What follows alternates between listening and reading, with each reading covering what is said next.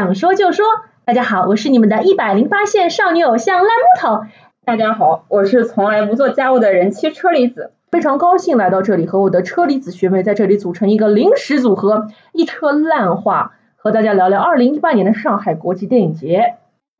哎，车厘子学妹，我想问问看你哦，说你从二零一零年开始追上海国际电影节，到现在也是第九个年头了。嗯，那一般性你会选择什么样的电影走进电影院来看的？或者说你对 SIFF 电影的这个标准是什么？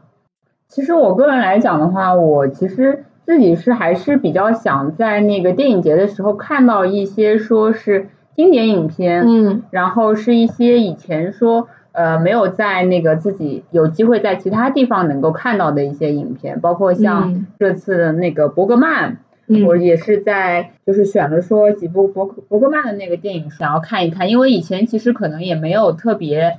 就是特别那个系统或者说特别仔细的看过伯格曼的电影嘛。然后还有就是有一些，特别是有一些珍贵的胶片的电影，也会相对来说会着重注意一下，因为胶片的话现在一年一年。就是都不太用了嘛，所以就是这种看胶片电影的机会还是，就是非常珍贵。然后包括上海这边现在其实是也只有屈指可数的几几家那个电影院可以放胶片电影。那可能说以后不知道哪天那个胶片呃胶片机坏了，或者说没有这个胶片胶片那个操作人员的话。就可能以后就再也看不到那些胶片电影的放映了。嗯，所以说总结一下，你会愿意走进电影院去看的一些影片，首先是因为它的一个经典性，二是因为资源的一个稀缺性，是是，对吧？然后像我最早最早的时候，其实我的想法会跟你很接近，就是一定要去看一些经典的，就是在家里面看可能和在电影院看不一样的这样一些电影。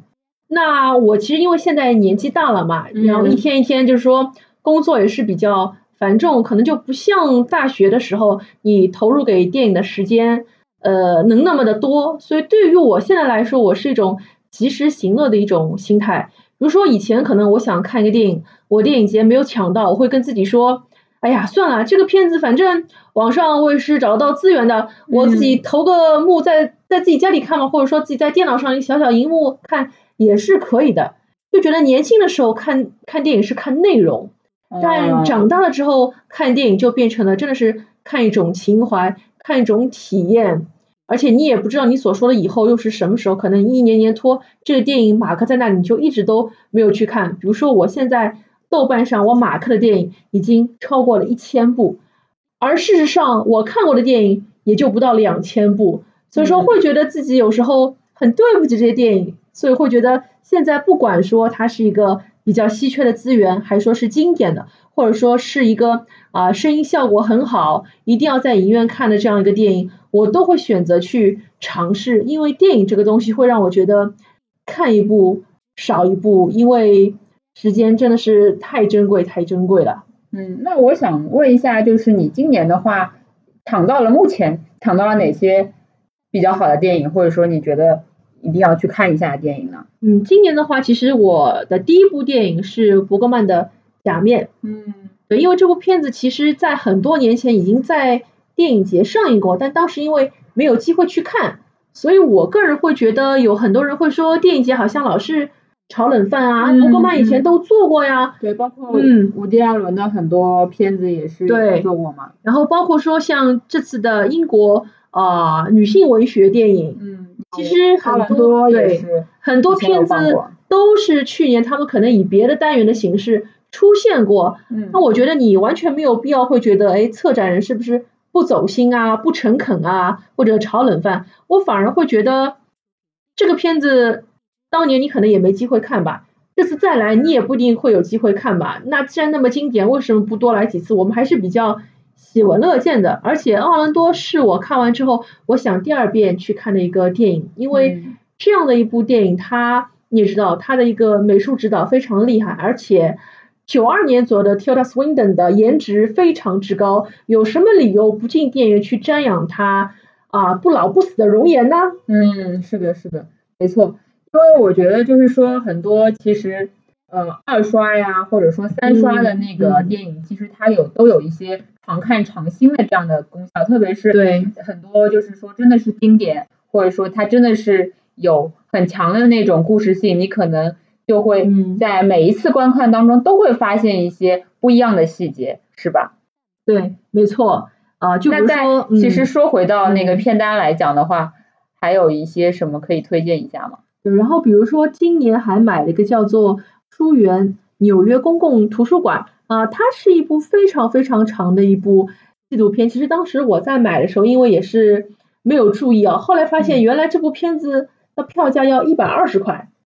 那这么长吗？对，对，它有大概两个半小时那么长，因为。这个导演他本身还是非常有名的。这个导演他曾经拍过非常多非常多以这种艺术方面、人文方面的一些公共空间为主题的一些纪录片。那个导演的名字是叫做这个啊弗雷德里克·怀斯曼。他之前还拍过伦敦的国家美术馆。嗯，对，我觉得如果说这部片子来电影节公映公映，我也会选择买票去看，因为我们对吧？就又说到那句名言了。电影啊，可以拉长人的三倍人生。是的，是的。对，因为我们其实工作越来越忙，你会有你的家庭、你的事业，你可能没有办法去到世界上很多地方去体验当地的一些生活。那我因为比较巧，就是前年秋天去纽约的时候，我也正好是去了纽约公共图书馆，是花了半天的时间在里面，是真的是有看书。嗯。所以会觉得我很希望再回到。那个场景，回忆起当年在纽约流浪啊，包括坐在图书馆的草地上，在那里啃面包的一些辛酸往事啊，也是甜蜜的往事啊，就会觉得可以跟着电影重新去故地重游，我觉得这是非常非常有意思的一件事情。嗯嗯，是的，这么你说来，确实，如果说那个这位导演他的伦敦美术馆的那个呃系列能够放的话，我觉得我也是愿意去再去看一下。嗯，这部电影的，嗯，对，没错。然后，那我想讲一下，就是我这次的那个片单的话，主要，呃，有有一部电影，还是就是说，可能是呃，不太可能你不会不太会关注到，就有一部电影叫做《生活秀》，不知道有没有那个知道过这部？呃，其实《生活秀》的话，当年就是在上海国际电影节上拿了影后奖。对，没错。而且这件事情其实当时是扯出很大的一个风波。我记得当时应该是第一次有中国女演员在上海国际电影节拿了影后。当时是有一个重庆商报的一个记者就问到陶虹说：“哦，你你作为一个中国人，你居然拿了影后，你你怎么想？”然后当时就会有媒体觉得我们中国人为什么不能拿影后？你这样想，你是不是会贬低中国电影？所以当时是很大的一件事情，所以很多人会。会觉得哎，为什么国人不支持国人啊？等等等等等等。所以这部片子对我来说印象很深，就是因为这个事件。确实也是，就是呃，跟你说的，就是有这个想法，就是说那个陶虹，大陶虹，她就是通过上海电影节，然后通过这部电影的那个得了最佳女主角嘛。然后我也觉得是对我可能个人是一个呃，是也是一种纪念嘛，因为我可能。我查了一下这部片子，它差不多是零二年得的那个奖，嗯，然后那可能是我记忆当中最早对上海电影节的一个印象，就是我可能是一三呃在零三年的时候，它会有一个女主最佳女主角给给最佳男主角颁奖的一个环节，还是怎么样的这样的一个在电视上，我依稀记得应该是在电视上面听到了说这个。这部电影是获得了说最佳影片跟最佳的那个女主角，所以我觉得这可能是我最早对上海电影节的一个印象，就是这部电影相关的这样的一个印象。所以我觉得这次可以去看一看这部电影，说到底是怎么样的一部电影，然后作为一个纪念吧。对，而且它是来自于一个新的单元，是叫做“光影四十年”。嗯，其实刚开始我们在知道有这个“光影四十年”这个单元的时候，我是起一个非常质疑的一个心态的。因为当我点到这个 list 一看，觉得看到了很多是些我小时候看过的电影，比如说潘虹演的这个古风，包括像我们小时候看过的这个主旋律电影啊，叫什么？叫生死抉择，嗯，包括一系列一系列这样子，觉得太伪光正的一些电影，会觉得哦，为什么会有这样一个单元，会有年轻观众来买账吗？但是我们没有想到的是，确实有，因为比如说古风他已经售罄了，对对，还买不到票，所以我其实后来想了想，又会觉得非常的欣慰，因为我作为一个八零后，这些电影对我来说都是小时候学校组织的，或者说在电视台的这个电影频道看过的电影，但对很多可能九五后甚至零零后的一些观众来说，九十年代甚至说是改开四十周年之后的这些岁月里的发生的一些历史事件是他们所不知道的，比如说。上海人拼死老命炒股票，嗯，可能正好是他们爸爸妈妈所经历过的这个年代，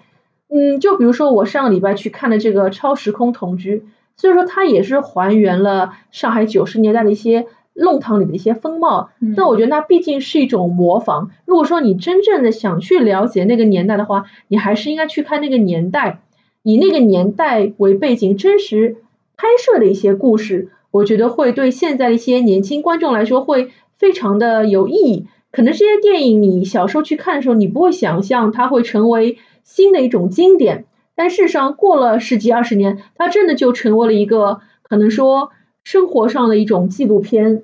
嗯，真的是这样。对，其实我可能就是跟你那个小时候的那个成长轨迹啊，或者说各个经历方面还不太一样，因为我小时候可能没有这么多的意识，或者说没有这么多的机会去真的说接触到很多那些。呃，上海或者说一些中国的那些老片嘛，所以我可能就是你说的，经常在电视台看到的一些古风啊，或者说是那个大李、老李与小李啊，都没有完全没有看过，所以这次其实也挺期待那个大李、老李与小李这部片子嘛，因为听说好像他有一个新的沪语配音的一个版本，对对对，而且他还请到的是当红的流量明星呢，请到了像上海籍这个郑恺和唐嫣。但是我觉得，像我们这代八零后，其实上海话已经说的不咋地了。对，没错，像我就更更咋地了。是，所以让我们拭目以待了。哎，不是我拭目以待，是你拭目以待，因为我根本就拭目以待，我根本就没有买到票，所以我很想知道他们在里面的沪语说的怎么样。嗯，那。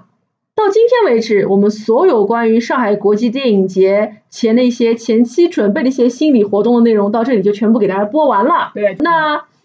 开幕之后又会发生一些什么样新的故事？遇到什么样新的人呢？